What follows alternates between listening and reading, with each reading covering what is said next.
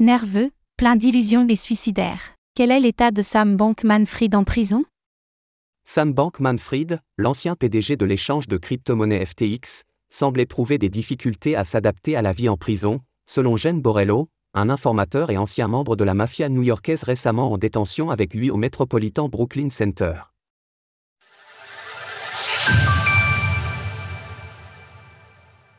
Sam Bankman-Fried, désormais loin de sa vie de millionnaire. Sam Bankman-Fried, l'ancien PDG de l'exchange de crypto-monnaie FTX, semble avoir du mal à s'acclimater à la vie en prison, et semble également bien loin de saisir la réalité qui l'entoure. C'est ce que rapporte Shane Borello, un ancien membre de la mafia new-yorkaise devenu informateur qui a récemment vécu avec Sam Bankman-Fried au Metropolitan Brooklyn Center, un établissement qui a également vu séjourner Ghislaine Maxwell ou le rappeur C99 Yene.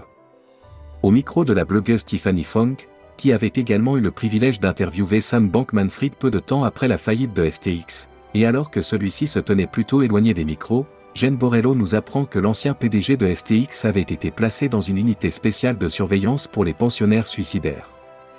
Jen m'a raconté que SBF était sous surveillance pour risque de suicide, qu'il a été victime d'extorsion et qu'il n'a pas mangé ni pris de douche pendant plusieurs jours.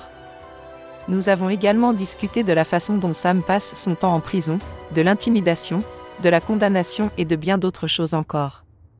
Selon Jen Borello, Sam Bankman-Fried aurait également été tenu à l'écart de tentatives d'extorsion et de harcèlement de la part d'autres prisonniers. A priori dans une aile dédiée aux personnalités possédant un patrimoine financier conséquent et aux individus coopérant avec le gouvernement. L'ancien PDG de FTX plein d'illusions. Si Sam Bankman-Fried a été placé loin des autres prisonniers, c'est aussi car certains d'entre eux auraient d'ores et déjà tenté de faire pression sur lui.